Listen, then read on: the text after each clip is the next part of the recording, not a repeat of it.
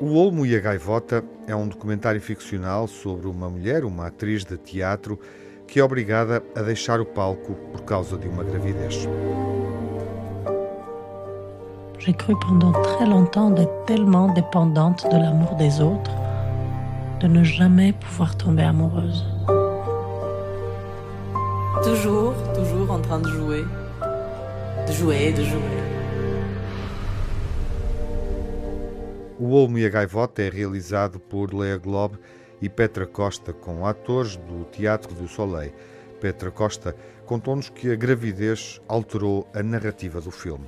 A ideia era fazer um filme sobre um dia na vida de uma mulher em, em que nada acontece, mas tudo acontece dentro da cabeça dela. Pegar esses lapsos, esses instantes de infinito um pouco que se dão na mente em que a gente consegue voltar décadas atrás e, e ao instante seguinte,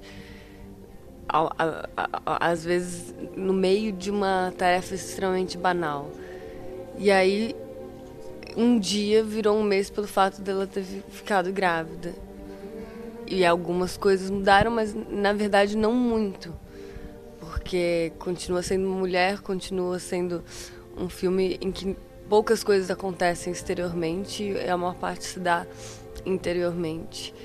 É, então continua sendo cumprido o objetivo que era um mergulho na subjetividade de uma mulher.